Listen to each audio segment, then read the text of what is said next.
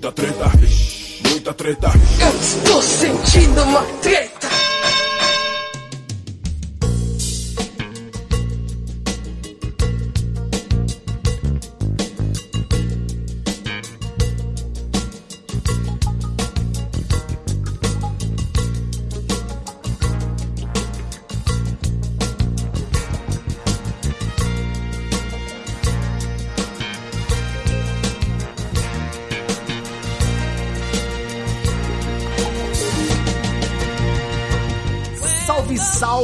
Moçada! Salve, salve rapaziada! Meus queridos ouvintes do Treta Talks, o podcast do treta.com.br, o seu podcast sobre as tretas da vida moderna. Aqui quem tá falando é o Ivo Neumann e hoje eu estou maravilhosamente bem acompanhado, ao vivo e a cores, dela, Grécia Augusta! Hello, hello, hello! Cheguei, cheguei cheio de glitter. Pra quem não está, não está me vendo agora, eu estou contando pra vocês. Eu tô toda trabalhada no RuPaul, gente, ó. Maravilhosa. Tem glitter até na minha boca.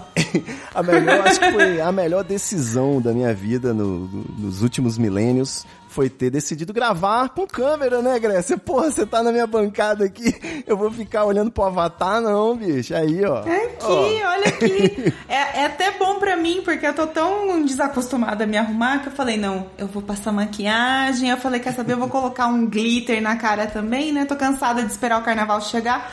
E a gente provavelmente não vai fazer nada no carnaval. Então vamos colocar aqui um, uns trecos na cara. É isso. É, e é um, um morde a sopra, né? Porque o cara ele entra na TV treta e ele paga um pedágio aqui olhando pra mim e depois tem esse deleite maravilhoso que é Grécia Augusta. Você que tá ouvindo, apenas ouvindo esse podcast, esse é o momento de eu fazer o convite para você acompanhar nossas gravações toda quarta-feira, pontualmente às 20 horas, sem atrasar nem um minuto você vai estar assistindo, vai estar participando, né? Que na Twitch você não assiste, apenas você participa no chat também, participando aqui conosco da nossa TV Treta, gravando o Treta Talks ao vivo. Eu e Grecinha, em breve a coisa vai ficar mais fácil, Grecinha. Eu prometo que eu vou, eu vou trazer uns contra-regra para ajudar, um pessoal fazer a maquiagem. É bom, né? Bom, voltando aqui para nossa pauta, o que, que acontece, Grécia? Eu acho que tá na hora da gente voltar a interagir com nossos ouvintes. A gente teve um momento muito bom aí nessa retomada do Treta Talks, que foi lançar o Oráculo, que foi um episódio onde a gente respondeu as dúvidas dos ouvintes. É sempre bom, né, parar, parar de pensar no- nos nossos problemas e pensar no problema dos outros. Ah, é então a gente fez a gente fez esse exercício aí de, de oráculo. A gente se comportou como as autoridades que somos em quase todos os assuntos da vida e respondemos algumas perguntas. Eu não sei se você tá com a pauta, você tá com a pauta Tô. aberta aí, tá, né? Tô. Eu pensei na gente começar pela maior mensagem, né? Enquanto a gente tá cheio de fôlego aqui, Tá. pra gente fazer essa leitura. Você Beleza. quer ler ou você quer que eu leia essa, esse testículo? Começa você, pode começar você. Leia essa, essa carta que nos mandaram. E aí, pessoas que estão no Twitch agora, se vocês quiserem mandar alguma pergunta também, Isso. vocês podem mandar aqui pelo, pelo Twitch mesmo. Ou, se vocês quiserem ser anônimos e não querem ser descobertos, vocês podem mandar pelo Curious Cat do Treta, porque a gente também tem, entendeu? Porque a gente é muito chique. Você pode mandar anonimamente e a gente não sabe quem é. Exatamente. Bom, é isso. A gente está recebendo, a gente recebeu essas perguntas por e-mail, anônimas, lá no curioscat.me barra treta, mas vocês aqui no chat podem mandar a pergunta a qualquer momento. Eu vou dar uma olhadinha, contanto que tem um ponto de interrogação, pra gente saber que é uma pergunta que você está fazendo, e aí eu e Grécia vamos responder aqui na sequência. Amei. Mas, Grécia, só de, de, de levantar essa bola hoje aí, a gente já recebeu um bocado de perguntas, né? Pois é. Então, acho que a gente pode, pode começar aqui com essas que estão na pautinha. Tá bom. Enquanto a galera vai, vai sentindo o nível do debate aí pra fazer as próprias perguntas. Combinado. Primeira pergunta veio de um anônimo ou anônima.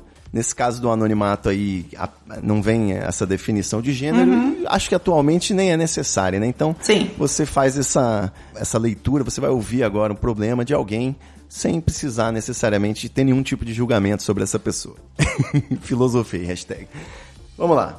Lindíssimo Ivo e lindíssima Grécia. Então já sabemos que é uma pessoa de excelente bom gosto. né? Gostei. Com a visão perfeita. Belíssimo. Eu trabalho no serviço público e isso tem prós e contras. Fora toda a questão da estabilidade, etc., temos a possibilidade de nos dedicar a projetos que realmente tenham interesse público e não sejam guiados simplesmente pelo lucro.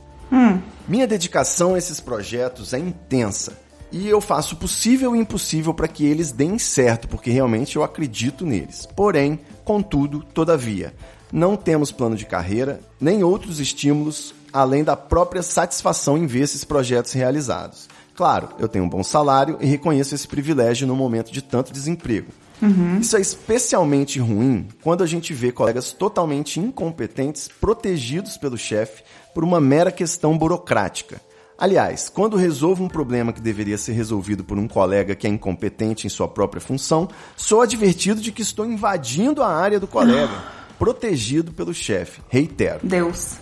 Isso é desanimador. Não pretendo largar esse trabalho porque, afinal, quem é que pode se dar esse luxo hoje em dia? No entanto, não sei realmente o que fazer. A vontade é chegar no chefe e dizer: o fulano é um vagabundo e, além de não fazer o trabalho dele, ainda atrapalha o meu. Aliás, não estou dizendo que sou perfeito, sei dos meus limites e às vezes confesso que também procrastino com certas tarefas. O problema é o coleguinha que só faz merda e ainda atrapalha o nosso trabalho. Enfim, desculpa o desabafo, eu sei que eu tô reclamando de barriga cheia e vocês são uns lindos. Bom, como ele abriu e fechou a mensagem dizendo que a gente é tão lindo, eu acho que a gente merece dar um bom conselho pra ele, né, Grécia? Concordo. O que, que você acha? Ele tá sofrendo aí da síndrome do competente, né? A pessoa que é competente demais, ela sofre alguns problemas. Você concorda, Sim, Grécia? é, é a pessoa que fala assim, ai, é, não fiz nada essa semana, não fiz nada hoje. Ela fez tanta coisa que ela não consegue listar. Eu sei porque eu, eu, eu tenho problemas com isso também, tá? É, gente ansiosa normalmente tem uns problemas assim. Mas vamos lá. A gente não sabe o nome dessa pessoa, né? É, vamos dar um Não. nome fictício só pra gente. Ah, vamos colocar o. São vários anônimos, então a gente pode criar um nome pra cada um se você quiser. Ah, então, pode ser. Vamos começar então com a Ariel, porque Ariel, né, pode ser homem, mulher, sabão em pó, tá tudo certo. Pessoa, querida do meu coração. Eu acho que assim, a gente tá realmente num momento muito ruim de pandemia, de, de sofrimento geral. Eu acho que ninguém aqui, é, principalmente quem é de esquerda, sabe que tá todo mundo fudido, então a gente pira muito mais por causa disso. Mas isso não quer dizer que você tenha que deixar de pensar na sua saúde mental. E te falo por quê. Eu trabalhei num lugar que realmente não, não é, era ruim de todos os lados, inclusive financeiro. Eu ganhava muito, muito pouco pro que eu fazia. E isso também me afetou, mas assim, o que mais me afetou foi o trabalho em si e eu não estar feliz lá. E, e, e descobri, na verdade, que eu não estava feliz lá, porque eu não podia ser eu, eu não podia fazer as coisas que eu queria, eu tinha que trabalhar muito mais, entregar muito mais e ser uma pessoa que não dava pra ser.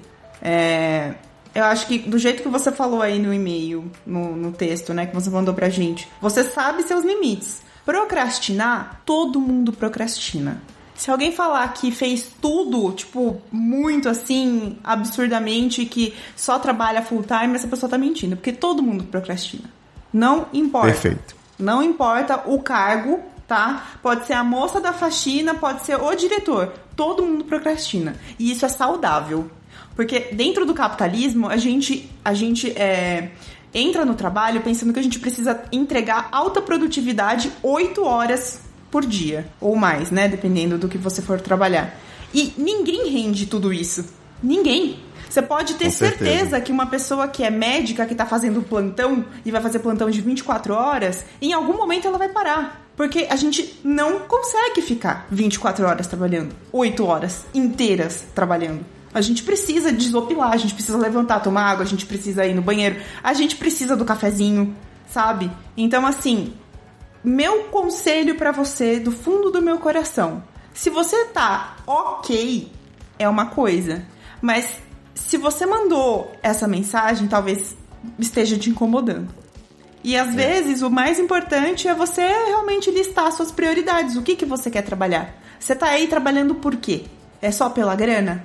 É só pela estabilidade? Porque assim, é, lógico, a gente fala, né? Ah, eu vou vender minhas artes na, na, na praia e, e, tudo vai resolver. Não. Às vezes você vai estar tá mais tranquilo, mas é assim. Você vai trocar de problema. Não. Exato. A gente não tem muito para onde fugir. Nunca vai ser nada perfeito. Então, hoje em dia eu tô num trabalho muito legal que eu gosto é, que eu trabalho como uma youtuber, eu tô na minha casa, eu trabalho, meu escritório é dentro da minha casa, tá muito bem, muito maravilhoso, mas tem outros contras também, que eu não vejo gente, eu não saio, ainda mais agora na pandemia, né, que eu não posso é, sair é de bom, casa. É bom não ver gente, no caso. Exato. Então, assim, sempre vai ter um outro problema. Óbvio, eu tenho muitos privilégios, eu, eu, tenho, eu tô em outro patamar. Talvez você esteja a menos ou a mais, não sei. Isso, isso realmente não importa. É, o mais importante é você se perguntar se você tá feliz ou não, né? E, e se isso tá te incomodando, como é que você faz eu não, olha, Deus me livre, eu não quero ser coach, eu não quero ser cagação de regra, não, não é nada disso. É simplesmente porque eu já sofri muito com o trabalho e eu não desejo isso para ninguém, só para bolsonaristas.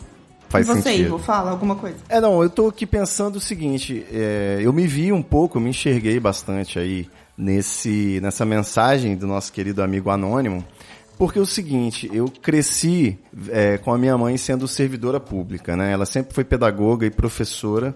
E o trabalho sempre foi assim uma parte muito central na vida da minha mãe nesse sentido. Ela sempre estava aquele lance de professor, corrigindo prova o tempo todo, preparando aula, né? E ela sempre se dedicava demais, ela fazia umas coisas absurdas assim.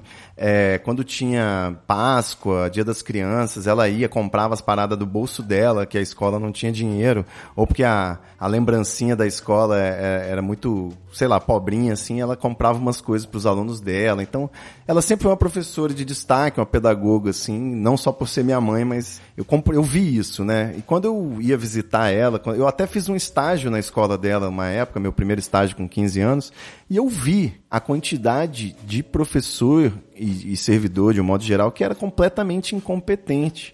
Então, no fim do mês, quando fechava o dia 10, o salário era igual, sacou?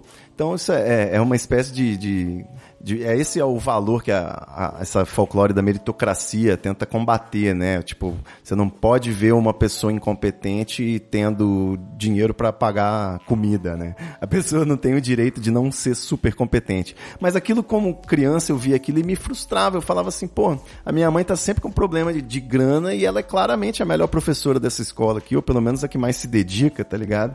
Então, eu sempre. E eu, quando eu entrei também com concurso né, no banco, eu passei a viver aquela vida que é até enxergada pelas pessoas como funcionário público, né? Você tem menos chance de ser demitido, então você fica acomodado, aquela coisa. Só que, assim, eu não consigo, né? Eu não consigo.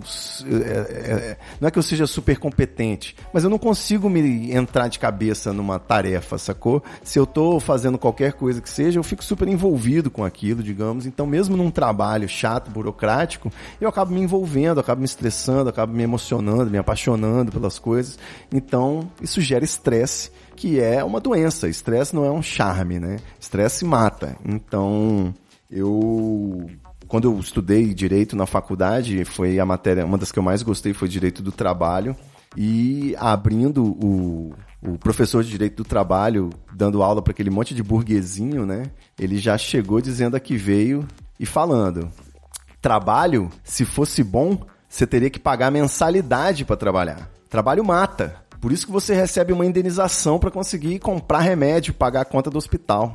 Então é isso, trabalho mata. Então você tem que ter essa consciência, né? Ser super competente num trabalho, num, num projeto é incrível, mas você tem que saber que a sua saúde é frágil. Sim. Vamos lá para a próxima pergunta, Ivo. Vamos lá. No meio das mensagens que enviaram pra gente, não era uma pergunta, era um feedback de um hum. ex-assinante. Olha a mágoa. Ele falou assim: Eu briguei com o Ivo por causa do Ciro Gomes. Hahaha, brincadeira, galera. Eu adoro o podcast e vou continuar apoiando. Só tive um pequeno problema no cartão. Então ele tava me deixando tranquilo, mas ele deu uma alfinetada, que é o seguinte: eu bato muito no Ciro Gomes. Então, uhum. como agora o treta é plural, eu quero saber, Grécia Augusta, fala pra gente que é, qual a sua opinião sobre Ciro Gomes. Eu vou Glória Pirizar. Glória Não Pires. vou falar nada, não. Não gosto, não gosto. Não gosto dele, não gosto da- das atitudes dele, não gosto das coisas que ele fala. E é isso. Sim. Bom, Ciro Gomes, eu acho que eu tô disposto a votar nele se ele conseguir passar de 12% e ir pro segundo turno, né? Algo que não tá rolando. Próxima pergunta, Grécia, você lê pra gente? Leio. Deixa eu ver aqui. Próxima pergunta depois da carta enorme, tadinho da pessoa, né? Espero que fique bem. Vamos lá. Mais um anônimo ou anônima falando. Boa noite, Grécia. Boa noite, Ivo. Alguma dica pra acabar com uma amizade tóxica de forma amigável, sem partir pra agressão? Caralho. Caralho. Abraço pra vocês. Eu vou falar, Grécia. Bom, vamos Eu vou lá. falar o seguinte. Fala. Essa mensagem ali, ela não era nem anônima, tá? Hum. O problema é que eu fiquei pensando, será que ela quer que saia o nome dela mesmo? Será que essa amizade tóxica dela Ah, não pode, tá. sei lá, não pode soar mal, né? Já que seria fácil descobrir quem é, porque ela tem um nome diferente. o nome era Grécia Augusta. Entendi. Tô zoando. então, Grécia, você tem amizade tóxica? Fala pra mim. Você sustenta Hum. Amizade tóxica? Não, hoje em dia não. Eu já tive e demorei muito pra perceber que era tóxica. E o que, que Porque, é uma assim, amizade tóxica, que, pra gente ficar mais claro aqui? Vamos lá. O que normalmente acontece, talvez, eu acho que na maioria dos casos talvez seja isso que aconteça, mas obviamente existem exceções. A gente tem aqueles amigos de infância, que são os amigos que a gente fala, ai, quero ter você pra sempre na minha vida, e blá blá blá blá blá blá, pititi, blá, blá. enfim. Essas pessoas, elas crescem, elas vão pra faculdades, elas fazem coisas e elas mudam de opinião e ela não é, por mais que tenha estudado com você a vida inteira, ela não pensa igual a você. É. E tudo bem, né? Normal, as pessoas vão mudar mesmo, vão ter opiniões diferentes. Agora, quando isso, quando os seus valores não estão de acordo com os valores dessa outra pessoa e aquilo começa a te machucar, você tem essa amizade, esse relacionamento que na verdade é um relacionamento, não pode ser não só ser amizade, pode ser relacionamento amoroso, pode ser entre família. é, essa toxicidade é o que te faz mal. Certo. Então, assim, você pode ter uma pessoa que você gosta muito, que é uma pessoa que sempre esteve com você e sempre foi nas festas e te viu chorar e já te deu conselho e tudo mais, e um dia essa pessoa volta no Bolsonaro. Aí é E foda. ela defende o Bolsonaro pra você. E assim, mesmo relutando, né? é, eu sou mulher negra, LGBT e tudo mais. Pra mim, é, a, a pessoa defender esse cara, pra mim, vai totalmente contra os meus valores. Mas totalmente contra. Exato. Porque uma coisa é você falar que você não queria que o, sei lá, né? Que sempre todo mundo fica falando, ah, eu culpa do PT, né? Parece aquele meme. Foda-se, caralho. E aí, quando a pessoa vem falar pra mim que ele era a melhor opção, não dá. Não dá. A questão é simplesmente essa. Eu, desde 2015, né? A gente já vem. O pessoal tá saindo do, do, do esgoto, né? Então, o meu grupo, eu tenho família parte de pai, família parte de mãe e uma parte da família. Nessa época do Fora Dilma, Fora PT, já tava começando a soltar umas barbaridades, sabe? Umas barbaridades que Hum. pode ser família, pode ser pessoas que eu amo e tudo mais, mas Sim. eu vou me afastar, até por amor, digamos assim. Vou me Sim. afastar, dá licença, não dá pra mim, sacou? São questões que falam, que me doem na alma, sacou? Então, mesmo tendo todos os meus privilégios aqui, eu não posso compactuar com certas coisas. Então, é, uma pessoa que ela é capaz de defender esse negacionismo, de defender essas coisas tão estúpidas, é uma pessoa que não vai me trazer nenhum nada de bom. E eu acho que a gente deve ter esse, esse filtro na nossa vida, né? Exatamente. Agora, Sim. que que você- vamos pra dúvida Sim. da, da ouvinte. Conversa com a pessoa? Só se afasta? Manda tomar no cu? Como é que é? E agora? Hum, Depende. Então, ó, vou contar uma coisa que aconteceu comigo. Eu tinha algumas amigas, inclusive respeito todas elas, gosto delas. Não é que, nossa, eu odeio. Não, não, é, não foi pra esse lado. Mas eu acho que assim, tinham coisas que eu inclusive falei que eram coisas que me machucavam muito e eu não tinha até então percebido, né? Então, por exemplo, ter uma amiga que é magra, muito magra, e ela olhar pro espelho do seu lado e falar: "Nossa, eu tô obesa". E virar pra mim e falar: "Não, mas você é bonita, olha que seu rosto é bonito". Então, assim, cara, Ela, ela fala pra mim que eu sou bonita, mas ela, ela que usa 36, eu uso 50, caralho, sabe? Tipo, a pessoa vem falar pra mim que ela tá obesa, sendo que a pessoa, sabe? Tá bom, tem problemas, todo mundo se enxerga mal, tem problema de, de visão, mas assim, ela tem um privilégio. Sem dúvida. E isso me doía muito. Então, assim, eram coisas do tipo, eu sou, eu era a amiga gorda das amigas magras, e as amigas magras estavam sempre muito arrumadas, então para eu sair com elas eu precisava estar muito arrumada, senão eu ia me sentir feia. E aí eu percebi, caralho, por que, que eu tô fazendo isso comigo? Sabe? E assim, e aí vem coisas também que acontece muito, eu não sei se tem meninas, mulheres assistindo aqui a live, mas. Tem sim, já vi aí, ó. A Giovanna? Seskin, inclusive, falou que amou esse desabafo porque tá servindo aqui pra ela. Então, aí, por exemplo, uma coisa que eu nunca tinha parado pra pensar, Ivo. Quando eu ia pra, pro salão de beleza, pra cortar o cabelo, eu me depilava, eu pintava a unha, eu me maquiava, porque eu tinha vergonha de chegar no salão de beleza feia. Entendi. Sendo que é o lugar que é pra você ir se arrumar. Pode crer. É tipo fazer faxina pra receber a faxineira, né? É, não, tudo bem que assim, tem gente que, que extrapola. Isso daí, eu não gosto desse exemplo, porque tem gente, tem gente que quer sujar a casa inteira só porque acha que tá contratando a, a faxineira, tem que. Entendeu? Tem que tomar no cu essa pessoa também. Para de lavar a louça três dias, né, antes. É, velho, vai se fuder. Não, não é isso. Agora, assim, tem coisas, e aí, por exemplo, a política, é, a estética, é, gordofobia, que no, no caso não é, no meu, não é o meu caso de gordofobia, porque eu sei que eu sofro pressão estética, são outras coisas. Um dia a gente até pode falar sobre isso. Certo. Mas, é, sabe, e aí assim, o que, que eu fiz? Como eu tinha muito respeito, tenho respeito por essas pessoas, eu mandei um texto. Falei, ó, não, não me sinto mais à vontade para conversar com vocês. Não me sinto mais à vontade para estar com vocês porque a minha cabeça mudou. Eu tenho outra vida. Não tô é, fechando a porta para sempre. Pode ser que um dia a gente volte a se falar e tudo mais. Pode ser. Mas agora eu não tô confortável. E assim, vai depender muito da pessoa. Tem gente que simplesmente dá vontade de fazer ghosting. Assim, pff, some. Essa é a minha técnica. Então, mas vai depender muito da pessoa, porque são, eram pessoas pra mim muito próximas, que eu falava todos os dias, e aí de repente eu sumo, sabe? Então, eu, eu tive esse cuidado de falar, ó, eu estou saindo daqui, parabéns pela nossa amizade até agora, mas não me serve mais e vamos seguir nossas vidas. Às vezes a gente precisa terminar relacionamentos que não são amorosos. Exato. A gente pode e deve fazer isso com pessoas que são amigas e que são familiares. A gente não é obrigado a conviver com as pessoas. Pois é. Se aqui tá todo, se aqui todo mundo, eu não sei se tem gente menor de idade, mas Não. quem é adulto tem que ter esse, esse- essa clareza que a gente não, a gente não precisa conviver com a pessoa. É isso. A gente pode respeitar, legal, óbvio, tem que respeitar.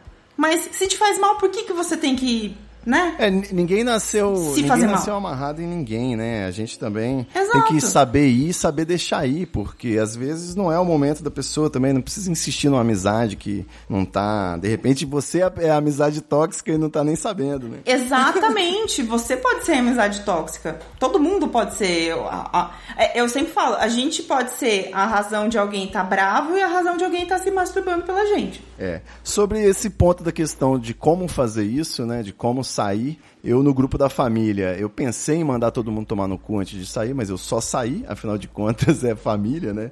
E aí a gente tem que manter. a- Tem que manter, eu acho que também é besteira virar o rebelde da família, sabe? Mandar idosos tomar no cu, porque no fim das contas são vítimas também, apesar de esse debate ser longo, a gente poder ficar falando aqui se sua tia é nazista, mas rolou no, no grupo do, do pessoal da minha faculdade, tinha um militar que defendia o Bolsonaro nas eleições de 2018 e eu, quando chegou um dado momento aí das brincadeiras estavam ficando um pouco complicadas, eu virei pra ele e mandei aquele discurso, né? Falei assim aqui, meu irmão, você vai, você é militar, né? Você tá do exército aí, você tá tranquilo com o governo Bolsonaro. Agora, meus amigos viados vão morrer, minhas amigas mulher vão continuar sofrendo machismo e, sacou? Os negros vão continuar tomando tiro aí nessas políticas de, de operação de tolerância zero, de legítima emoção, né? Como é que fala? Legítima defesa ampliada aí. Então, é muito fácil flertar com fascismo quando você tá aí no quartel, né, bicho? Mas pra gente, eu falei, você quer ver os seus amigos esquerdistas se fudendo?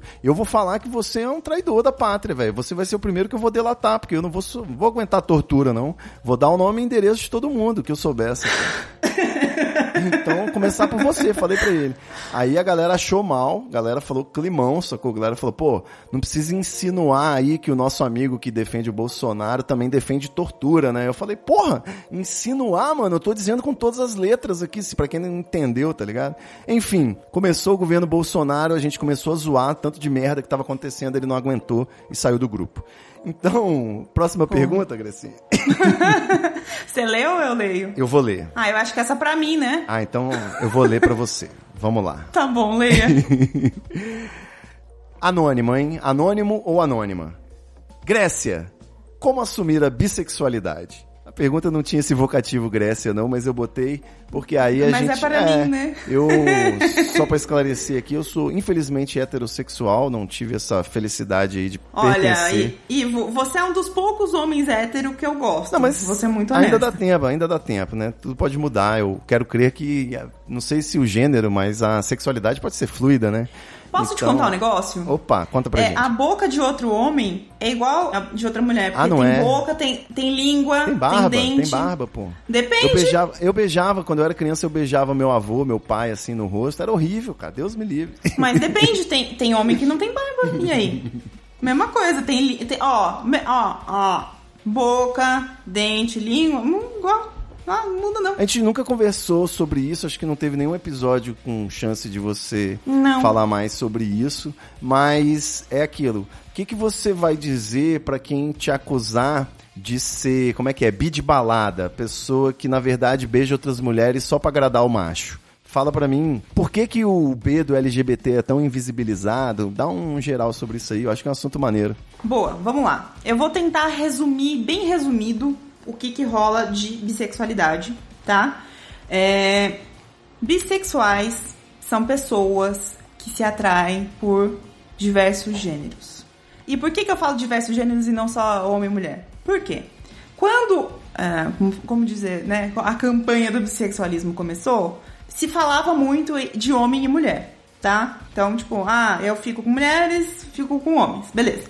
O que aconteceu depois? As pessoas que são pan, né, pansexuais, existe uma zoeira muito grande com as pessoas que são pan, que é muito desrespeitoso falar que elas transam com qualquer coisa. Não é isso, gente. Pelo amor de Deus, parem de falar isso, porque é muito errado falar isso. Mas enfim, essas Explica pessoas... pra gente o pan.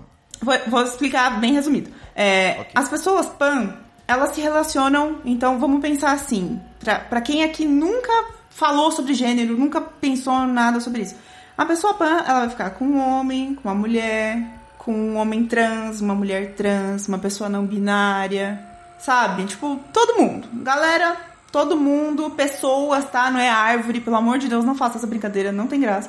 E aí. Caralho, eu okay. já devo ter feito várias vezes essa brincadeira. Falar então, que eu sou pan porque eu transei com a cachoeira. É melhor então, parar, né, Graça? Sim. E aí o que acontece?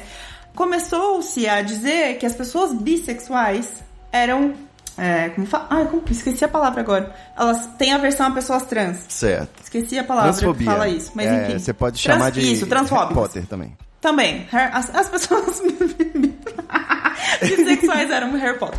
É, enfim, aí o que aconteceu? A comunidade bi falou: opa, gente, não é isso que a gente quer. Não é isso que a gente quer demonstrar. A gente fica com todo mundo também, tá tudo certo, tudo lindo. Então isso foi revisto e hoje, basicamente, muito assim, superficial, tem um monte de podcasts que eu posso indicar para vocês depois, mas basicamente bi e pan estão ali na mesma casinha, tá? Certo. Ok, essa é uma história. E aí o que acontece? O bi, ou o B de bolacha, é apagado por quê? Primeiro que quando a gente tinha outra sigla, antigamente, era GLS.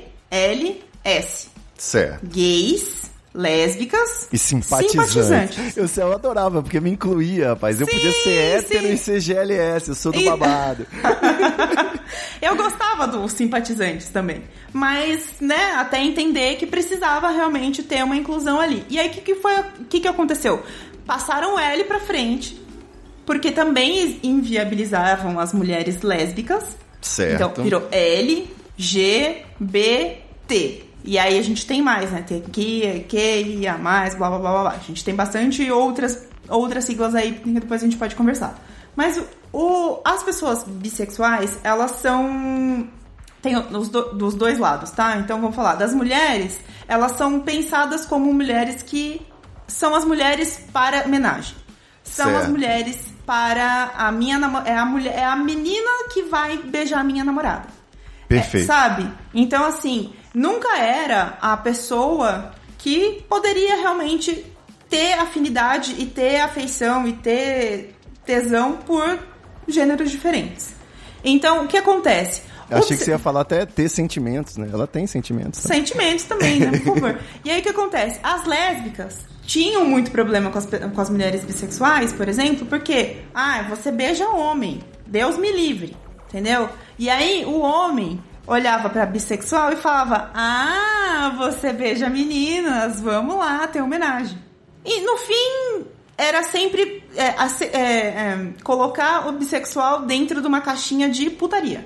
Perfeito. Ai, tá em cima do muro. Ai, é uma fase. Ai, não sabe o que quer. Ai, mas isso daí é só pra chamar atenção. Ai, é bi de balada, porque só fica com menina da balada. Isso aí. Foda-se. Se você, pessoinha que tá me ouvindo agora, já falou isso pra alguém, foda-se, entendeu? Não é para você falar isso, caralho. Não é para você falar isso, porque isso você tá colocando a pessoa de volta num, num estigma que não tem nada a ver com a parada, tá? Perfeito. Então, voltando, bissexuais existem. Ai, mas bissexual é só gente nova. Não. Tem um monte não, de velho é. bissexual, tá? Tem um monte de velho bissexual. E assim, não tem problema nenhum você pensar na sua sexualidade, você tentar entender se você realmente tem, tem afinidade com homens ou com mulheres ou com pessoas trans.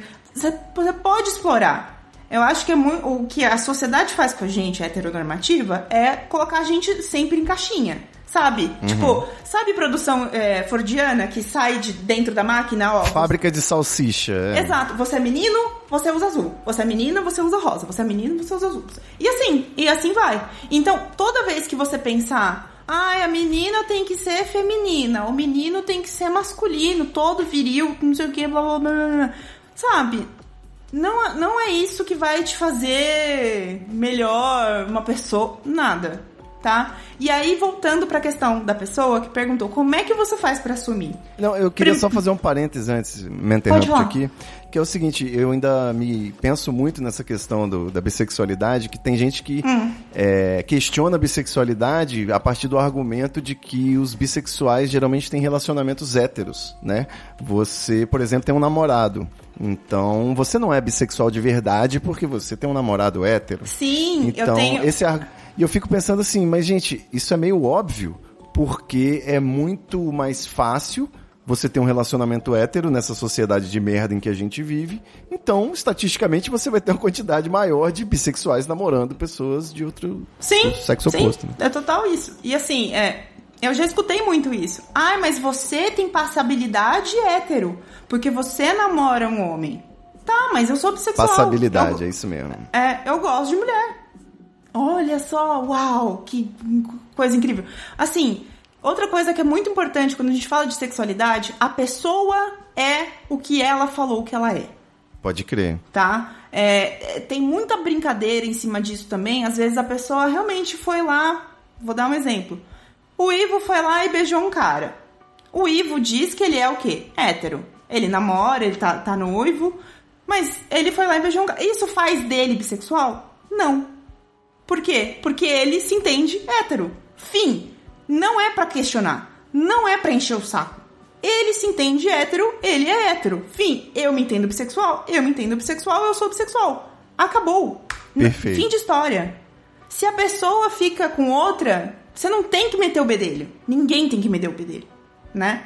de certa forma, a gente não precisa se importar com o que o outro pensa, mas se a gente está inserido num contexto, numa cultura, a gente consegue projetar como a gente está sendo lido, né? Então eu sei que se eu beijo um cara de uma forma pública, né? As pessoas veem e tal, eu posso continuar sendo hétero, me entendendo como hétero, me declarando uhum. hétero, mas de certa forma eu já abri um portal de possibilidades aí, porque eu sei que a população, o público já pode me enxergar com outros olhos, entendeu? Então, eu meio que nesse momento aí eu já vou estar tá sofrendo um pouco das dores aí da, de, de ser um LGBTQ, mesmo que eu não seja, mesmo que eu não me compreenda como um, sei lá, não sei se eu tô viajando. Ó, tem uma pergunta aqui que eu vi, inclusive eu tava lendo, desculpa, Ivo, mas ó, tinha também de gays dizerem que são bi para facilitar no processo de se assumir, não? Já vi homens bi sendo Sim. acusados de serem gays não assumidos. Sim. Perfeito. Existe muito. E assim, existe. Ah, vou contar um negócio também. Existe muito preconceito de mulheres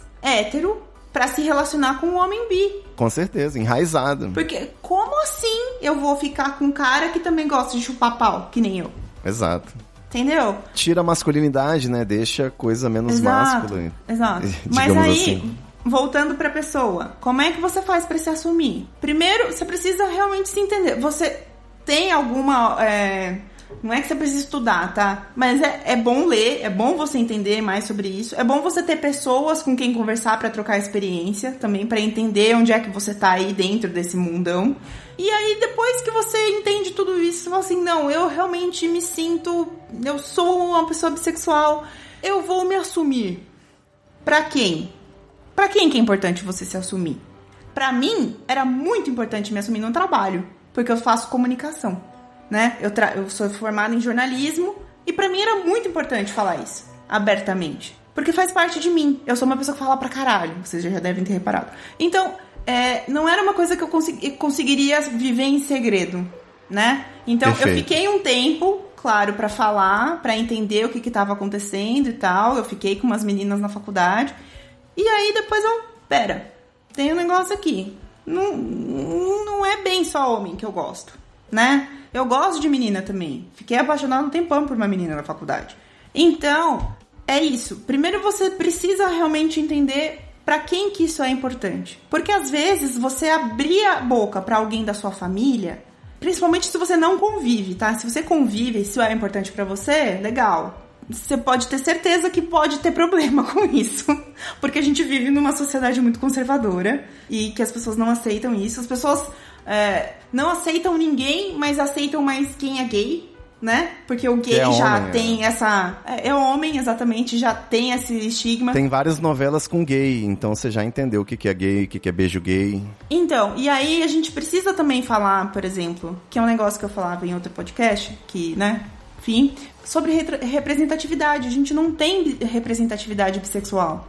Então as pessoas não entendem o que, que é uma pessoa bissexual. Então é difícil você entender. O gay, você já meio que tem uma noção. Porque a gente sabe que pode ser aquela POC, afeminada, ou pode ser o cara que ele é mais, né, enrustido, mais não sei o quê, mas. Porque a gente tem essa imagem em vários lugares, em filme, em seriado, em novela, em blá blá blá. Mas a mulher bissexual não. E quando uma mulher bissexual aparece na mídia, ela é muito criticada. Falam que ela é sapatão. E não é. Sim. A mulher exatamente. bissexual, ela é bissexual. A Ana Carolina, uma cantora que eu gosto muito, todo mundo fala que ela é sapatão. Todo mundo. Ela fala que ela é bissexual. Perfeito.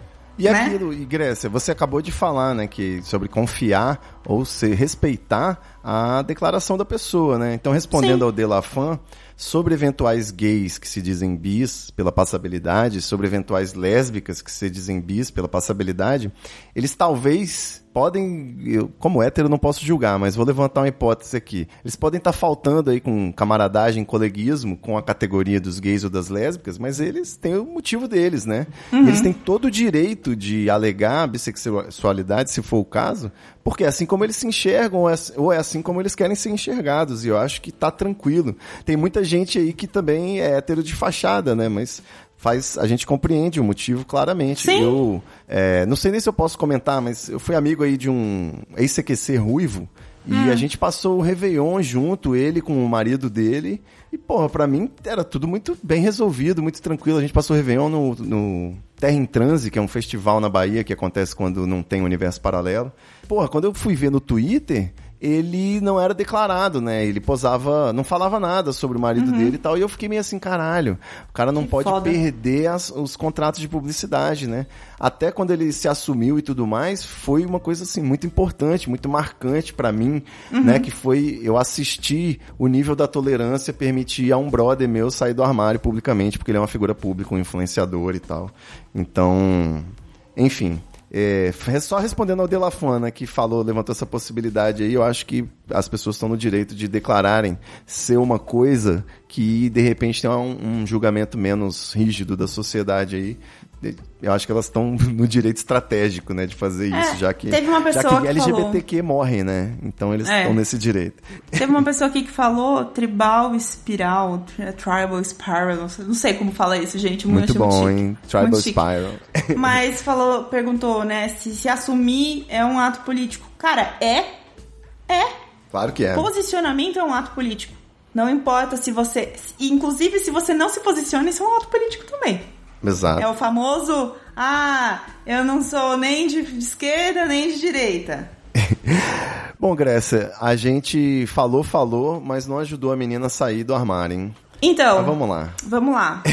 É, primeira coisa, entenda se você se sente bissexual. Leia mais sobre pansexualidade também, que às vezes você pode se identificar mais com a causa. Mas assim, de qualquer forma, se você sente que você precisa se assumir, primeiro vai pra uma pessoa que você confia muito. Sinta a confiança, sinta-se abraçado, você precisa disso. As primeiras pessoas com quem eu falei, ah, eu sou bissexual, foram meus amigos. Eram Sim. pessoas que eu sabia que se eu falasse, eles não iam me julgar. Era do tipo, amiga, eu beijei uma menina. Ai, como foi? Ai, eu adorei. Ai, legal. E foi isso, sabe? Então, assim, eram pessoas próximas, pessoas queridas, pessoas que eu confiava, que eu confio. E quanto mais você sente essa confiança em você, mais fácil é falar.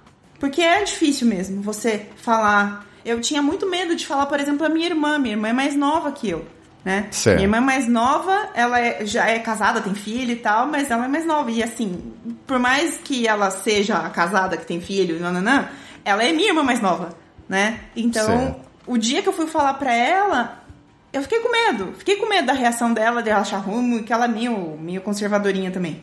Aham. Mas foi tudo bem. Ela falou, ah, é verdade? Mudou a vida dela? Não. Fim, é isso.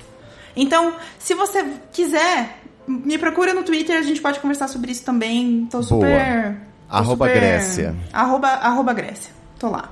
Maravilha. Ai, meu Deus, falei demais. A gente foi longe nessa, hein? Fomos. O pessoal do chat também mandou umas perguntas, então a gente interagiu. Vamos seguir, vamos pra próxima. Quem lê é você ou sou eu? Agora eu não lembro. Agora É sou eu. vai lá. Vou ler pra. Sim, vamos lá. Anônimo também. Anônimo ou anônima. Ivo e Grécia. A culpa do machismo e do patriarcado do- no mundo é das religiões judaico-cristãs.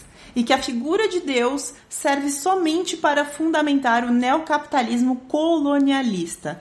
Tô pensando errado? Olha, É, isso aí, Grécia, é porque tem alguns ouvintes do Treta, não sei se você sabe, eles fazem uso de uma droga chamada marihuana. Entendeu? Então, Sim. às vezes, é, vai chegar esse tipo de pergunta mesmo. Eu já peço desculpa de antemão aqui. Olha, eu vou ser muito honesta. Eu não sou historiadora. Eu não posso falar com propriedade. Mas, assim, pelo pouco que eu estudei, pelo pouco que eu sei sobre relacionamento aberto, né? Não monogamia, na verdade, né? O, gr- o grande guarda-chuva. O casamento, o casamento de você ir lá, casar com a pessoa e, né, juntar casa, família, papagaio, criança, tudo.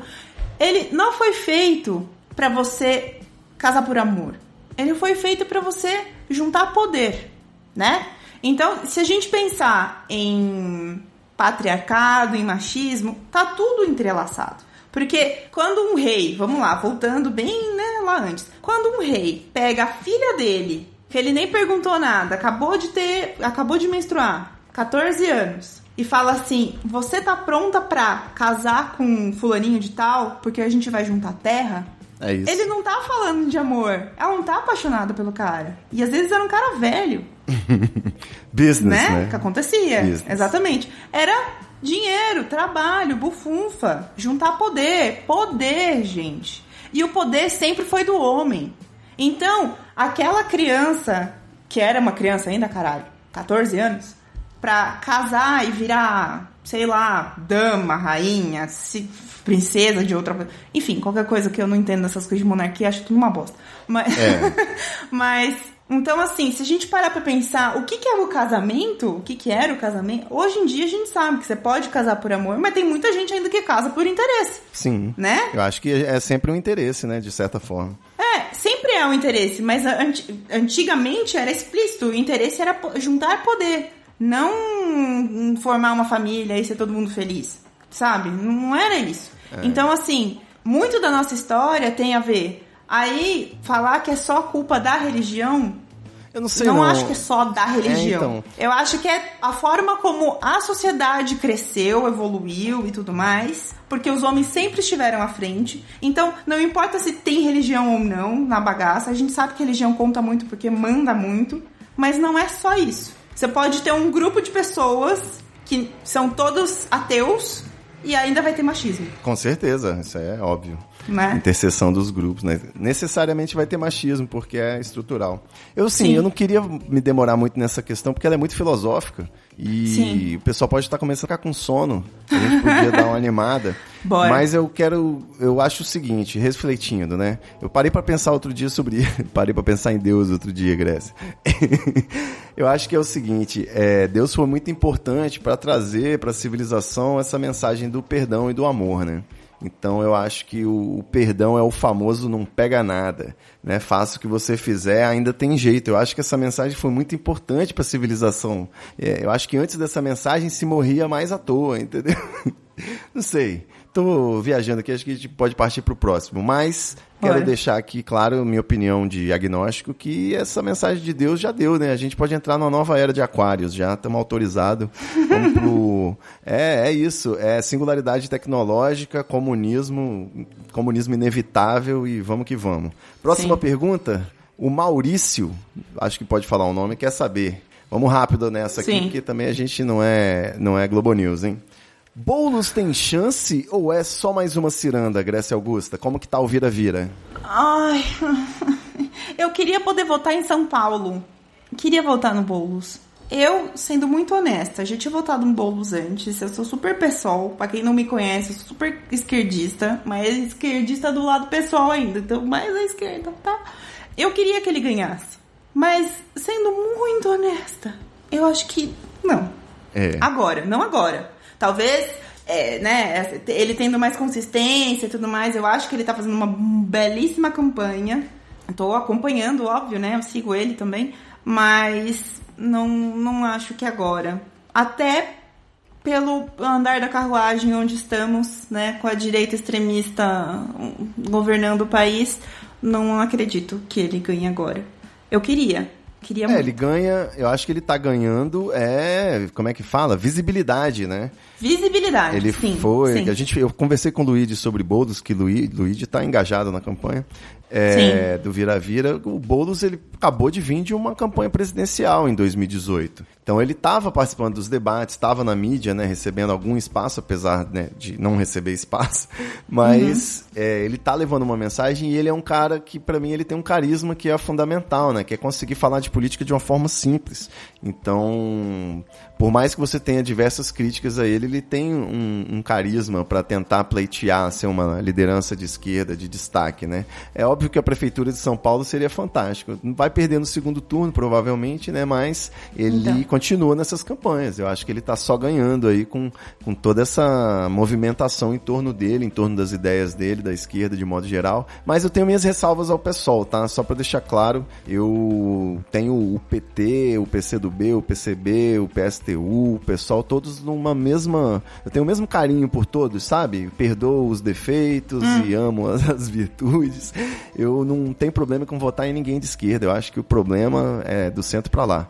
Então, mas também voto quando preciso, né? O famoso voto útil, segundo turno, a gente crava uns 14, crava uns 22, uns 50 na urna. É difícil, mas às vezes o pragmatismo bate Sim. a porta. Vamos para a próxima pergunta? Você tem algo a dizer sobre eleições municipais?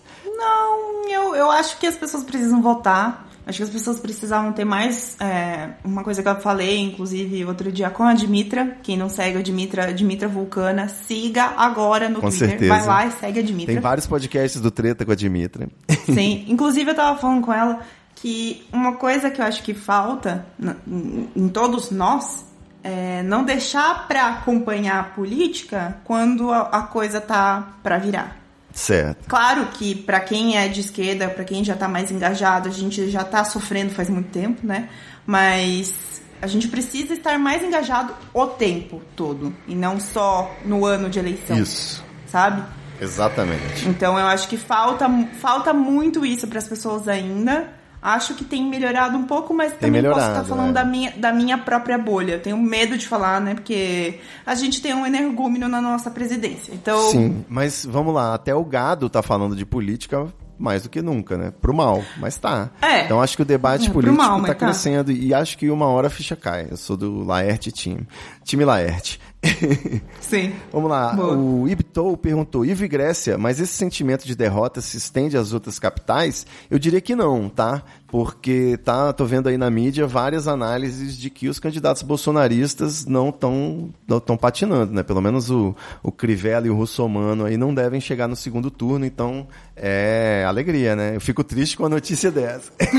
Fico triste soltando fogos. Mas é, eu não gosto de fazer análise, não, que eu previ que o AS ia ganhar em 2014, então eu fui feliz e fui enganado ao mesmo tempo. Você vê. Ai, olha, não faço previsão de nada, entendeu? É. Essa coisa de previsão, nem, nem a de chuva. Que, É. que dá, pra dá pra confiar? Vou confiar em que que vai ganhar? Pelo amor de Deus. Então, tô tentando marcar um churrasco, rapaz, no domingo, tá chovendo todo domingo. Aqui no Espírito Santo só chove aos finais de semana, impressionante. Ai, Mas que merda, sério? Próxima pergunta, que a próxima pergunta quem mandou Ah. foi o meu pai. Mentira. No grupo do Treta de assinantes, novíssimo grupo criado essa semana no WhatsApp, Grécia Augusta.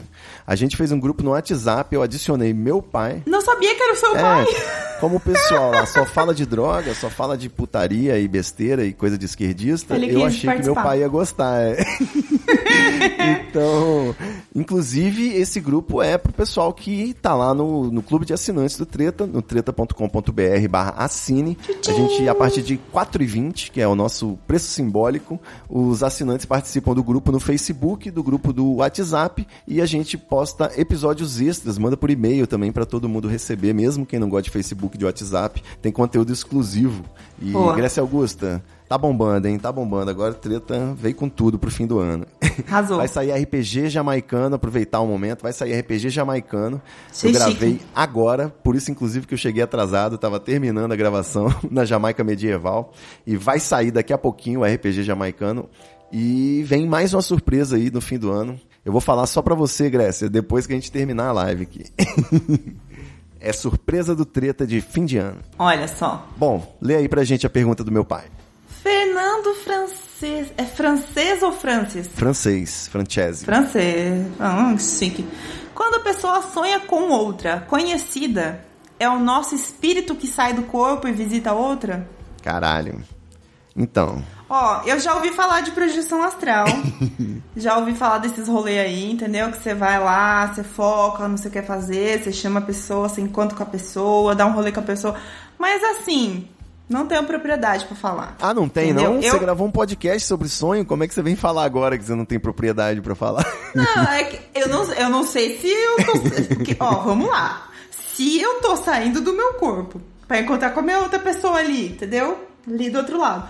E eu tô sonhando com um dinossauro, tem alguma coisa errada aí?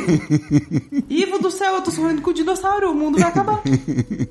Bom, só pra lembrar aí a galera, a gente teve um episódio recentemente aí, que foi o episódio 134, O Mistério dos Sonhos, aqui no Treta Talks, em que Grécia contou pra gente, inclusive, que ela lembra de todos os sonhos que ela tem todas as noites. E a gente falou um pouquinho sobre essa... Interpretou alguns sonhos, né, Grécia? Você lembrou do que você sonhou Sim. hoje? Fala pra mim só duas palavras sobre o seu sonho dessa noite. Hum, eu lembro, pior que eu lembro. Foi máquina de lavar. Bom sonho, bom sonho. Máquina de lavar faz um barulhinho gostoso, dá pra dormir gostosinho. Não, é, que assim, ó, se- sendo muito honesta, eu até falei pra minha psiquiatra, eu falei, ó, aguento mais não. Tá dando não. Aí ela me passou um remedinho maravilhoso para dormir, entendeu? Ai, meu Deus. É, o alprazolam era tudo que eu queria. Bom, não vamos Não falar é disso aqui. relaxante muscular, maravilhoso. eu tive um, um grande sonho, olha que doideira. Hum. Na época do que eu fui morar em São Paulo, nessa mesma época que eu morei com o Luigi, que mandou a galera aí pra live, e morei com o Cid do Não Salvo, eu conheci, a gente fez muita merda, conheceu muita gente e a gente andava no meio dos blogueiros, sacou? A gente não Hum. tinha amigos mesmo, então as nossas amizades eram o pessoal do trabalho, né? Claro. então era, era um monte de blogueiros, você conhecia muito blogueiro, pensa num álbum de figurinha com mais de 100, né? E como maconheiro eu não guardo muito bem as pessoas, então tem gente que eu não sei nem o nome, sacou? Gente que já é amigo de conver... amigo não, colega, né, de conversar várias vezes assim, e eu não lembrava o nome. E sonhava, cara, aleatoriamente sonhava com essas pessoas. Um, um dos meus sonhos mais marcantes, enquanto eu morava em São Paulo ainda, um dos meus sonhos mais marcantes foi um pesadelaço daqueles, né, que você tá tendo bem quase acordado. E no meio da confusão, não sei o que, eu tava com essa galera e tava tudo bem, só que de repente, um monstro desse do sonho passou o machado do pescoço de, de uma amiga nossa. Eu nem falei pra ela isso, e ela. Eu caí assim do lado do- do da cabeça dela morta, assim, eu fiquei encarando, eu falei, caralho, ela morreu, mano, ela morreu. E fiquei sofrendo aquela morte ali. Depois eu fiquei preocupadíssimo, né? Num numa situação dessa, você conta pra pessoa que você sonhou que ela morreu decapitada? Olha, se você gosta de, de interpretação de sonhos, sonhar com a morte de alguém é muito bom pra essa pessoa. Olha aí. É, quer dizer que ela vai passar por uma renovação, ela vai é, fazer um negócio muito bom pra ela tal. Mas eu sei que tem alguma, alguns sonhos muito específicos que são ruins. Tipo, sonhar com dentes. Pode crer. E, hum, se eu não me engano, sonhar com, com nascimento também não é bom. Pode crer. É bem, é tudo ao contrário. Mas assim, eu normalmente sonho coisas muito estranhas. Eu já falei aqui no outro episódio, vão ouvir, porque eu contei um, um sonho, eu escrevi um sonho, pu- publiquei no meu Medium e, e li aqui pro, pro Ivo. Mas assim, eu sempre tenho uns sonhos muito bizarros e eu normalmente sonho que eu tô em cima de um trice... Ai, não vou conseguir falar essa palavra. É um dinossauro daquele que tá. É o patrão do Dino da família dinossauro. Ele mesmo. Eu, se- eu sempre sonho que eu tô, mas o que eu tô aí em cima é um laranjinha, não é esse daí não. Aí ele tá apresentando pra mim a cidade e tá- é tudo é tudo sépia, como se fosse um filme antigo. Meu Deus. E aí a gente tá passeando e tem carros estacionados e ele anda no meio da rua, como se fosse um guia turístico. Pode crer. Eu sempre sonho com isso, tipo, sempre. É muito bizarro. É muito específico, né, cara? Não dá pra acreditar. Aí, tipo, nessa hora a gente descobre, né, que, tipo, você tem um pôster de um Triceratops que você olha pra ele todo dia antes de dormir, né? Alguma coisa Não, assim. não. hum, Cara, não. E, e assim, é muito louco, porque o desenho desse, desse dinossauro, pra quem assistiu aquele filme chamado Dinossauro, da Disney, olha só, é, tinha essa. é, era uma menininha, inclusive. Agora eu não sei se era do dinossauro ou se era daquele Vale em busca do Vale Encantado. Pode crer. Hum, não sei. Eu não lembro. Mas é um desses. É, é, eu sei que é coisa de desenho. Mas assim, eu, eu sonho com isso desde que eu me, me lembro, assim, de gente, sabe? É um negócio bem bizarro. Então eu não sei, não sei explicar. Tem uma amiga minha que falou que tem alguma coisa rolando que eu não consigo largar e que é que eu volto pra. porque é coisa de história, né? Então, Caralho. e é pré-histó- o dinossauro é pré-histórico, então tem alguma coisa na minha história que eu preciso cavar pra Ah, eu não sei. Não, é- não parece uma analogia muito simples? Ah, você sonha com um dinossauro que é velho, então você tá preocupado com algo do seu passado. Não sei. Não sei, cara. Não sei. Mas enfim. Vamos passar pra próxima pergunta? Vamos. Vamos lá. Anônimo ou anônima pergunta: Em qual momento da história o Homo sapiens se tornou consciente? Grécia Augusta, você que é uma reconhecida, renomada antropóloga, pode trazer essa resposta pra gente aqui. Eu não estou drogado o suficiente para responder essa pergunta. Próximo. É, eu estou, mas eu acho que eu não vou responder. Não, não eu, eu tenho o livro do Yuval Harari, né? Eu parei a leitura do meio porque eu tô, tenho um probleminha de, de concentração aí desde que a pandemia começou. Mas eu vou ler esse livro e vou trazer a resposta pro anônimo. Mas eu gosto muito do, do, do papo da cozinha, né? Você tá ligado? A história de que a gente deve a nossa inteligência à cozinha, que é a Não. parte mais importante da casa. É, tem um TED Talks, aprendi num TED Talks. Eu cito coisas que eu vi num TED Talks, por isso que eu tenho um podcast chamado Treta Talks, inclusive. E esse TED Talks, ele falava, era uma mulher, que eu não lembro o nome dela, mas ela falava sobre a alimentação, né? Que o nosso cérebro só se desenvolveu dos, dos nossos antepassados, acho que neandertais, sei lá. Mas os homens que não eram sapiens sapiens, né? Antes disso, o cérebro consome muita energia, né? E ficava naquela noia de ter que ficar caçando para se alimentar o tempo todo, até que caiu um raio, o homem descobriu o fogo e com isso ele passou a botar aquela coxa de brontossauro no fogo, assar e além de ficar muito mais saborosa, principalmente depois que ele descobriu o sal, é, a, aquele é, alimento cozido, ele era digerido mais facilmente e ele gerava mais energia mais rapidamente, né? Então o nosso cérebro, com isso, os cérebros mais desenvolvidos foram pela seleção natural, é, permanecendo até que o homem tornou-se consciente Faz sentido isso para você? A gente deve nossa vida ao churrasco. Olha, parabéns. Por isso, Foi inclusive. muito complexo para mim. Eu acho que esse é o momento de revelar aqui que eu tenho em árabe, tatuado aqui, ó. Hum. Churrasco em árabe. Pausa para uma face palm. Cadê? Eu posso que o pessoal no chat gostou. É churrasco. Certeza. É, quando um árabe, quando um árabe me vê assim, vê meu cotovelo, é sempre divertido porque ele não entende por que eu tenho churrasco tatuado. Não. Mas vamos lá. Gente, eu preciso falar, eu preciso falar que tem uma pessoa aqui que tá falando que ela sente cheiro no sonho. Cheiro, cheiro no Che- sonho. Ó, inclusive sonhei com um amigo e senti o cheiro de sabão em pó que tinha no uniforme da escola dele em 2011. Caralho, isso é um cheiro muito específico. Cara, eu achava que eu era doida. Essa pessoa me passou. Não, vou dar uma ideia, vou dar uma ideia, tá? Hum. Vamos lá. Sabe quando você sente vontade de fazer xixi e você sonha que tem vontade de fazer xixi, fazendo xixi? Sim, sim. Então, será que ele não sentiu o cheiro do sabão em pó no lençol e de repente lembrou desse cheiro do sabão em pó do Pode ser. passado do amigo? Cheiro é um negócio muito louco, né? A gente lembra de muita Na coisa. hora. Gosto e cheiro, né? Na hora. Sim, Bom, sim. próxima pergunta? Pro- a próxima, a próxima é pra você. Vamos lá então, fala. Vamos lá. Asfark mandou essa. Asfark, adorei, ok. adorei Asfark. Maconha infinita ou a extinção do bolsonarismo? Hum, o que, que é a coisa que você mais gosta no mundo, ô, ô Grécia, que seria só maconha? Fala pra mim. Chocolate. Então, chocolate infinito ou extinção do bolsonarismo? Eu sei a minha resposta. Vamos falar junto? Vamos. Então, o seu é chocolate infinito ou extinção do bolsonarismo? O meu é maconha infinita ou extinção do bolsonarismo? Sim. Vamos lá, hein? Um, dois, três e. Maconha infinita!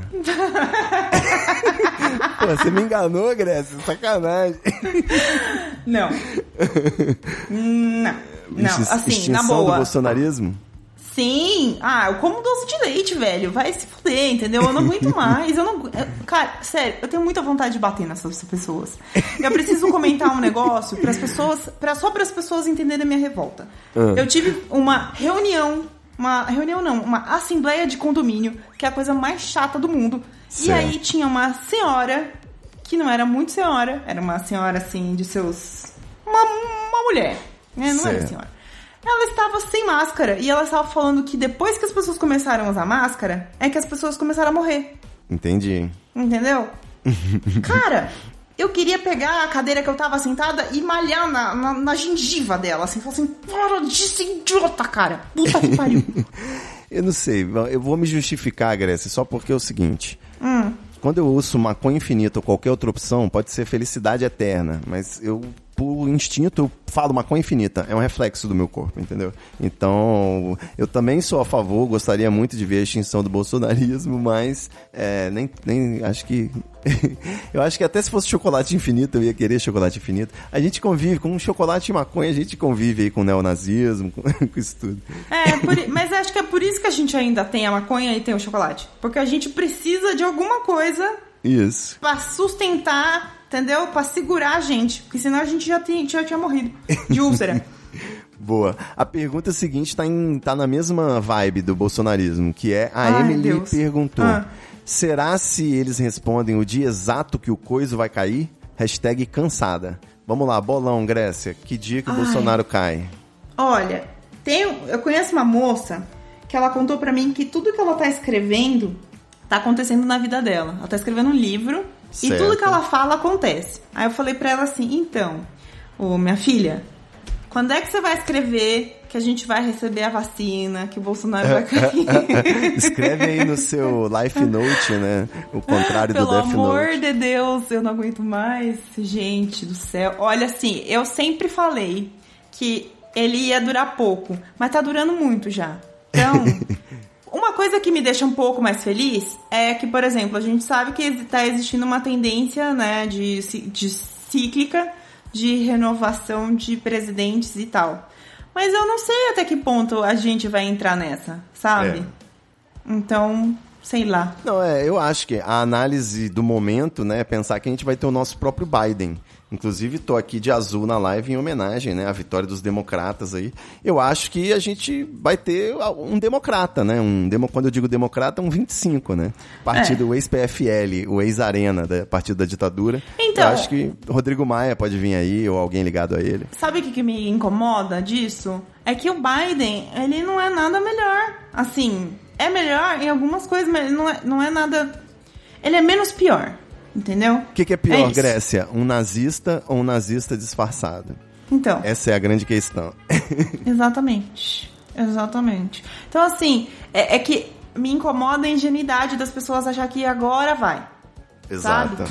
Não, mas deixa, deixa as pessoas brincarem, curtirem um pouquinho. Eu, É. eu, a gente tava falando aí do cristianismo, né? Eu perdoo essas pessoas ruins. Vamos lá.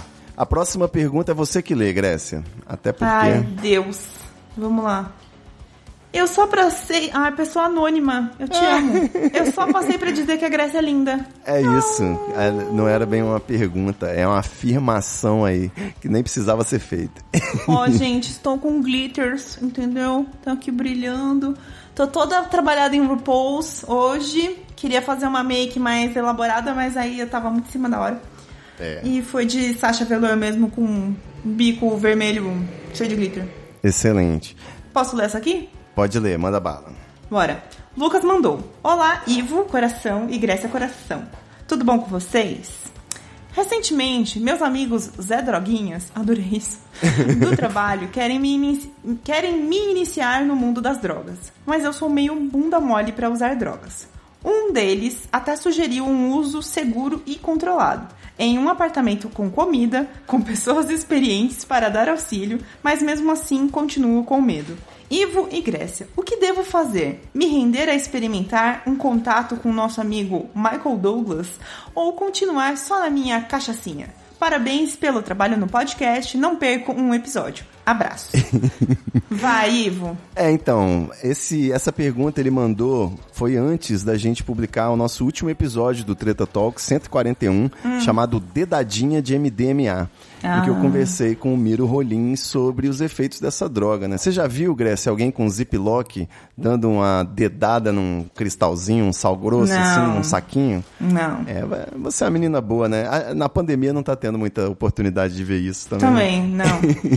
Eu, só, eu só vi gente com, co- com cocaína, assim, tipo, o mais extremo da minha vida foi cocaína, mas só vi também de longe, então. É, então, é, exatamente. É. Eu acho o Michael Douglas que ele falou aí é o MDMA e é o, o princípio ativo do êxtase, né? Das balas. Então, a gente conversou um episódio inteiro sobre esse assunto. Eu acho que vale muito a pena ouvir o que o Miro tem a dizer, porque o Miro é o cara da bandeira da redução de danos. Então, é assim, para começo de conversa, eu e ele, a gente fecha assim. Tem que usar droga sim, pode usar droga, é válvula de escape. O cara já falou que tem cachaçinha, que tá na cachaçinha ali. Meu irmão, álcool é uma droga sinistra. Então, já começa a prestar atenção aí no seu consumo de cachaça, porque é foda. Sim. Mas o eu sou, assim, uma pessoa que eu gosto de todas, mas eu gosto de, inclusive, falar sobre a maconha e o MDMA, porque são drogas empatológicas, né? Elas permitem que você socialize, se relacione melhor de diversos aspectos, né? Que se conheça melhor também. Então, eu acho muito. E do LSD, né? Não posso ser injusto aí, do cogumelo também, psilocibina, um beijo. Mas o MDMA especificamente aí, se ele quer fazer essa experimentação, que seja uma dose pequena, que seja um ambiente seguro, que seja uma galera tranquila e que se alimente antes e beba bastante água durante. Então, é isso. Você Então. eh, tem alguma curiosidade, Grécia? Como é que é? Eu tenho, vou falar que, falar que não é mentira. Tenho sim, mas é, eu acho que tem uma coisa aí do texto dele que ele, que ele falou que eu prestei atenção que ele falou assim: Ah, sugerir o uso controlado, blá, blá, blá, mesmo assim continuo com medo. Cara, você ainda não tá seguro 100% do que você quer. Então não faça. Isso. Se você, você, você tem que entrar nessa, fala assim, cara, tô super à vontade nisso, hoje vai. Então vai. Mas se você ainda não tá, não, não, não, não faça porque estão falando que você tem que fazer. Você não é todo mundo, porra. Entendeu? Exato. Assim, na boa, eu demorei muito tempo, mas muito tempo pra experimentar a maconha na minha vida. Certo. Sério, tipo, foi, sei lá, faz dois anos. E aí, foi porque eu nunca tive vontade. Muitas pessoas já me ofereceram porque eu sempre convivi com gente que fuma maconha. Normal. Mas eu nunca quis. Até que um dia eu falei, daí que eu quero experimentar. Não gostei. Ponto. É, não, cada um na sua, né? Você gosta de outras coisas. Eu, Chocolate. eu, Grécia, prefiro tomar álcool do que eu consumir outros tipos de droga. Eu já, eu já fumei cigarro um tempo também, mas não me dava barato. O álcool me deixa legal, me deixa. Só que eu também sei o meu limite. Não é que eu bebo pra caralho também, me destruo. Não, eu sei que, tipo, se eu for tomar vinho, eu vou ficar com sono. Se eu for tomar, sei lá, é, catuaba, eu vou ficar muito louca. Então, eu preciso estar com gente confiável do meu lado pra fazer essas coisas. Eu não vou fazer isso sozinha porque eu sei, eu sei do meu limite. Eu sei até onde eu vou. Perfeito. Então você tem que fazer a mesma coisa. Se você tá afim de experimentar, vai. Se você ainda não tá 100%, não faz porque estão te pressionando. Se- e se esses amigos estão te pressionando, eles são pessoas tóxicas. Filhos da puta. É a amizade tóxica que a gente tava falando lá na primeira pergunta, né? Segunda pergunta. Isso aí. Boa. Tem uma pergunta aqui no chat, Grécia, vamos, vamos respondê-la. Vamos, vamos pro chat. Vamos lá. É o Ocerato perguntou: Eu sou biólogo, por que não Hum. tem nenhuma ala da esquerda brasileira que realmente se importa em tentar conservar a porra do meio ambiente? Então, eu acho que a resposta é sempre dinheiro, né, bicho? Capitalismo. É, Sim. então. é, Preservar o meio ambiente é lucrativo em muito longo prazo. Você precisa aí de um. O capitalismo exige uma urgência de ganhos que vai contra essa ideia, né? Então, é, a esquerda brasileira talvez não abraça tanto essa ideia, porque ela- essa ideia não vende, né? A gente tá tomando porrada aí do neonazismo, então a gente precisa bater em outras coisas. A gente precisa desmentir fake news, a gente precisa fazer o presidente parar de declarar guerra do- de todo dia, né? Falar uma merda diferente. Então. Não, mas até na esquerda. a- a- é, o- ele tá perguntando, mas até na esquerda? Sim, até na esquerda. Infelizmente, a gente vive numa sociedade Esse é o contexto. capitalista. E por mais que a gente esteja posicionado à esquerda é, e que a gente pense mais em socialismo, em comunismo, etc e tal, a gente ainda trabalha para pessoas que são capitalistas. Então a gente é muito difícil a gente sair disso, sabe? É, eu sinto assim que dentro desse processo de conscientização, empoderamento, etc, que está tendo, as pessoas estão aprendendo várias coisas novas, né? As pessoas estão aprendendo que, que preto é gente, que mulher é gente, Sim. que LGBTQ é gente. Então são muitas novidades, né? Eu acho que dentro desse processo tem também a conscientização ecológica. Eu acho que vem junto, né? Esse debate sobre o aquecimento global vai ficar cada vez um mais exemplo. urgente, né? Vou dar um exemplo muito, muito simples. O que que acontece? Alguém lembra do rolê do canudo? Canudinho de plástico, não pode mais? Alguém lembra disso? É, Isso aí vou, foi, vou uma- foi um delírio coletivo, né? Então, o que acontece? Meu, eu tenho um amigo que ele é químico, inclusive ele falou que ele ia aparecer aqui, eu não vi ele, depois eu vou brigar com ele. Mas o que, que ele falou? O que, que realmente é preocupante e, que deveria ser cuidado são as, as micropartículas de, de, de plástico. E não simplesmente o canudo. É óbvio, o canudo faz mal? Faz, faz mal para os bichinhos tudo mais. Só que assim, o que, que aconteceu com isso? A indústria viu a pauta de vamos fazer canudos, é, sei lá, ou biodegradáveis, ou não sei o que. E aí encareceu pra um caralho. Tá fazendo canudo de alumínio, aí tem. Você você tem que comprar escovinha pra limpar o canudo por dentro. Então, assim, é capitalismo. E por mais que seja uma ideia boa, a gente não vai salvar o planeta com isso, cara. Porque assim, qual que, é, qual que rola?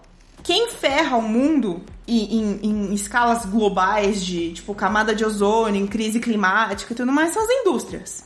É muito simples. Ah, é problema de crise hídrica. Quem que ferra a crise hídrica nossa? Você são não, as indústrias. Você não apaga a luz no, no- na hora da Terra, não, Grécia? Você não faz aquele um- uma hora de blackout? não vai mudar nada? Então, cara, sabe? Porque assim, ó, pensa o seguinte: você tá aí na sua casa Aí você toma banho mega rápido, escova o dente mega rápido, não sei o que, você é mó neurado com isso, sendo que a gente sabe que isso representa a- a- o consumo de água das, das residências com, é, tipo, sei lá, 10% do que as indústrias gastam com tudo isso. E eles ficam fazendo, tipo, sei lá, é, parafuso e fica resfriando em água limpa. É foda. O gasto é, é muito maior, né? É, cara, então assim, é, por mais que. Eu, eu escutei, eu vi que ele falou, né? O pessoal falou ali, ah, não tem partido. Cara, infelizmente, isso não é uma pauta ainda. E sabe o que, que vai ser mais foda? Então, desmatando toda a porra do Brasil. A gente vai ficar é, com. A gente vai ter que comprar árvore. É, tipo, bonsai, entendeu? E aí, mais capitalismo, porque daí você vai ter que comprar pra ter a sua própria, pra sentir o cheirinho da troca de gás carbônico, sabe? Eu tô... que que você- Grécia tá dizendo aí que as pessoas vão ter que começar a cultivar o seu próprio jardim em casa, Grécia? Eu acho que isso aí, isso aí vai, todo mundo vai ter que ter uma planta em casa. Eu sou a favor Uma disso. planta, uma pessoa que é a sua planta, você fica desmantando a sua planta, né? E, mas tem uma coisa que eu Coitada. gostaria de dizer sempre é o seguinte, que o Cerato emendou num discurso aí falando sobre a forma, né, como a esquerda não abraça o ecossocialismo, digamos assim. É sempre fácil bater na esquerda, né? É uma culpabilização da vítima aí, como sempre. É, tipo, quem elegeu o Bolsonaro, né? Foi a esquerda cirandeira? Foi o PT? Não, foi quem votou no Bolsonaro, né? Toda essa galera que dizia que era uma escolha muito difícil e lacrou 17. Então, vamos Sim. parar de, de bater na esquerda um pouco, vamos perdoar o coleguinha, ou como diz o, gosto muito do lema, paz entre nós, guerra aos senhores. É isso aí. Grecinha, vamos, o que mais? Tem mais alguma pergunta? Escolhe uma pergunta aí pra fechar, última. Ah, Pode vou ir. escolher uma pra fechar, né? Já são 10 horas. Escolhe Vamos aí, lá. pega umazinha. Ai, Deus. Como conseguir fazer um homenagem ou swing sem ficar climão? Antes, durante e depois, sem magoar as pessoas envolvidas. Como, como que não faz pra ter climão? Essa é uma grande questão, então. De- tem a ver com tudo que a gente debateu hoje nessa live. Essa última pergunta é ótima, por- porque a gente está aí vivendo a culpa, né, o pudor do cristianismo, de uma civilização construída à base de muita Bíblia. Sim. Então, é difícil quebrar esse tabu aí, com o perdão da expressão maldita, mas é difícil você propor novas interações que não sejam esse padrão, né? Acho que você que tem relaciona- relacionamento aberto aí que me, me dá a dica, eu tô precisando. Como é que faz, Grécia? Olha, eu, eu vou- contar. É que falou aqui homenagem, swing. Vamos lá, que homenagem e swing são coisas bem diferentes, né? gente? Certo. É, não, mas Né? é, certo. Vamos falar dos, fala os dois, no caso, então. Então, vamos lá. O homenagem, men- o É um famoso bom homenagem. fechamento de episódio, hein? Gostei, fiquei. Exatamente. Um homenagem à trois, né? Bem francesinha. É você, seu parceiro, sua parceira e mais alguém. São três pessoas, né? E vocês vão ter ali sua dinâmica. Certo. O que acontece normalmente é que majoritariamente se pensa em homenagem com duas mulheres e um homem Certo. né? Que acontece é isso. Mas não quer dizer, não quer dizer que você tenha que fazer desse jeito. Você pode fazer com dois homens e uma mulher, ou você pode ter três mulheres ou três homens. É, Né? exatamente. Não, não importa, o, o, o negócio é o número três. Podem Ok. ser três gêneros fluidos também, né? Então vai Pode, mudando, a- pode. vai mudando a formação durante o ato. Exatamente. e aí você tem um swing. Swing você troca. Então você tem o seu, o seu parceiro, sua parceira, e é o, o, o outro casal vai trocar com você. Então você fica Certo. com a moça, o moço fica. Entendeu? Troca ali. Beleza. Aí o eu, que acho, acontece? eu acho isso meio frio e calculista, né? Tipo, vamos fazer uma negociação aqui. Eu te dou o meu É, parceiro, você me dá a sua eu- parceira. E tem que ficar justo pra todo mundo. É, então. E aí o que acontece? Pra não ter climão, é muito difícil, porque assim, primeiro você tem que estar muito confortável com isso, porque você vai estar super exposto. Super exposto por você e pela pessoa com quem você tá. E com a outra pessoa também, né? Ou seja, terceira, quarta, quinta, outras, outras pessoas que vão estar ali. Então, para você não ficar nervoso, blá blá blá, eu acho que você tem que estar realmente super seguro de que você quer fazer isso. É muito engraçado, eu tenho uma amiga que ela, rece- ela mora ela, ela mora fora aqui do, do Brasil, ela mora na Europa e ela recebeu ai, um convite para participar de uma suruba. Olha aí. É. Como foi isso? Ela, particip... ela, ela recebeu o convite. RSVP. E nesse convite, antes do dia fatídico para realizar a suruba, tinha uma aula de como fazer a suruba. Olha aí, que maneiro. Código Eu de muito- etiqueta, né? O estatuto. Exatamente. Então, assim, ah, todo mundo tem que levar camisinha, tem que ter proteção. Se a pessoa não quiser, ela, você não pode forçar, blá blá blá. Tem que ser limpo, higiênico. Se você usar a camisinha, você tem que descartar no lixo. Sabe? Tipo, aula mesmo. É. Muito bom. Então, né? Você achou, você achou burocrático? Eu, eu achei interessante. Eu teria interesse Não, eu em achei- saber a- eu achei- qual é o código de conduta. Exatamente, eu achei interessante pra, né, qual é o código, como é que procede nesse, nessa coisa, porque eu realmente nunca participei de suruba assim, não, não sei o que, que é isso aí, não. É, e aí o que A acontece? suruba ela é tão complicada, Grécia Augusta, que a maioria das pessoas só conhecem a suruba da música dos Mamonas Assassinos. E o cara fala que não foi, a Maria foi no lugar dele, e ele volta com a bunda arrebentada, mano, não consegue nem Sim. sentar. O que que aconteceu? A Maria que foi ou foi ele que foi? Então como é que é suruba? Eu não sei como é que funciona. Então, né? Agora, pra você ter, você não ter climão, é muito difícil falar, nossa, como é que você não vai ter climão? Porque depende muito com quem você vai estar. Às vezes você vai estar com a sua parceira, aí você chama, sei lá, amiga. Mas aí a amiga vai ficar com vergonha. Aí tem gente que quer chamar a prima, porque ah, é a minha prima. Então, assim, tem que ver quem que você quer chamar, o que que você quer. Se é uma pessoa, às vezes, ai, eu queria que você e, e a menina do meu trabalho. Você, depois disso, você imagina você olhando pra cara da menina depois? É, então- não fosse bom? A, a- a questão é essa. Esses arranjados envolve sempre uma pessoa que de repente está próxima, ou vai estar próxima, ou tem certa proximidade incômoda aí, de repente pode não ficar bem resolvido.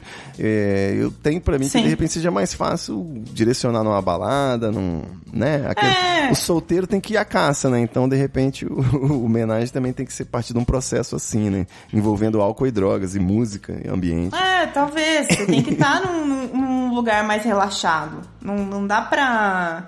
Não sei, eu, eu, eu sinto que não dá pra fazer isso assim, tipo, muito calculado também, sabe? Porque se você fala, não, a gente vai fazer desse jeito, assim, assim, assado, e aí você cria um monte de expectativa e, sei lá, às vezes você chega lá e, e a mina tá com a outra e você nem participa direito porque você ficou muito nervoso, sabe? Então tem tudo isso. E não, não tem regra pra esse tipo de coisa. Eu acho que realmente você tem que estar confortável, você tem que ver um momento que você possa estar confortável. Às vezes pode rolar com gente que você nem imaginava que poderia, porque você se sentiu confortável no momento, então nem sempre é algo muito calculado, sabe? Eu, a minha, eu tenho uma amiga que não faz mil anos que, bom, enfim, não é mais amiga, né? Faz mil anos que eu não falo com ela. E, e ela, te- ela contou que ela namorava fazia muito tempo e eles decidiram achar uma menina no Tinder pra, pra levar no motel. Primeira desilusão possível. Eles chegaram no motel, descobriram que quando você vai leva uma pessoa a mais, é mais caro. Com certeza. Capitalismo. Mas aí deu mole, foi, foi, foi inocente. Foi inocente. mas, mas beleza. Aí eles foram, entraram no, no, no motel. Aí estavam lá, a menina, de repente, surtou, começou a chorar. Porque ela falou que ela tinha terminado fazia pouco tempo e ela queria ir embora. É. Então, assim, tu- era tudo muito calculado e não rolou. Exato. Então, não sei, não, não sei dizer, não tem fórmula. Não tem fórmula, beleza. Acho que ficou bom, hein, Grécia? A gente conseguiu levantar algumas bolas aqui nesse oráculo. Sim. Resolvemos ou complicamos a vida da galera. e é isso. Grécia Augusta, muito obrigado por abrir mais esse oráculo aqui no Treta Talks. Fala pra gente, quem quiser pedir conselho ou pegar o seu bom exemplo, né? Vai te seguir por onde? Fala pra gente. Gente, eu estou presente lá no Twitter. Vai lá me seguir agorinha. Se você tá aqui até agora, então vai lá me seguir. Arroba, arroba Grécia.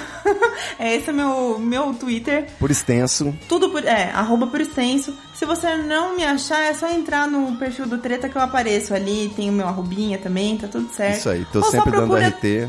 Sim, procura a Grécia no Twitter, Grécia Viajane, que é meu outro podcast. Tenho um podcast sobre viagem. Se vocês quiserem também, já tô fazendo jabá.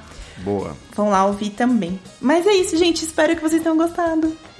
Muito obrigado, meus queridos ouvintes do Treta Talks. A gente volta na próxima semana. Você que quer assistir as próximas gravações, entra no twitch.tv barra TV Treta, que a gente está gravando toda quarta-feira às 20 horas pontualmente. Eu nunca falho. E, e é isso. Até a próxima semana aqui. Assina o Treta Talks no treta.com.br barra assine. E é nóis.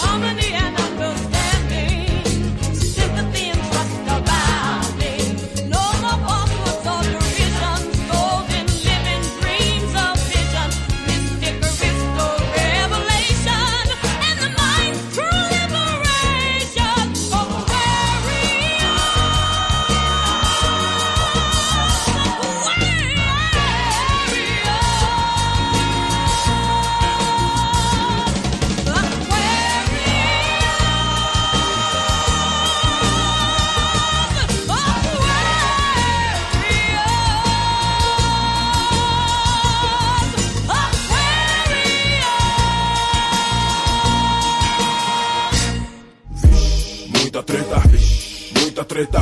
Eu estou sentindo uma treta.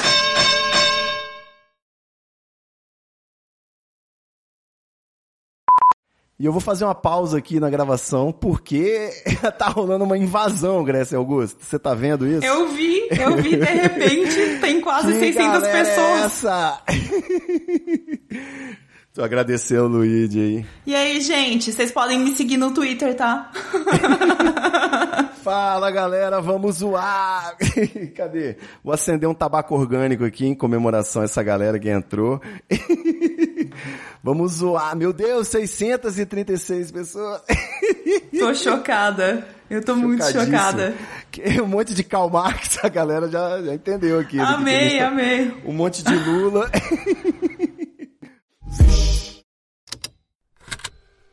Estalo Podcasts.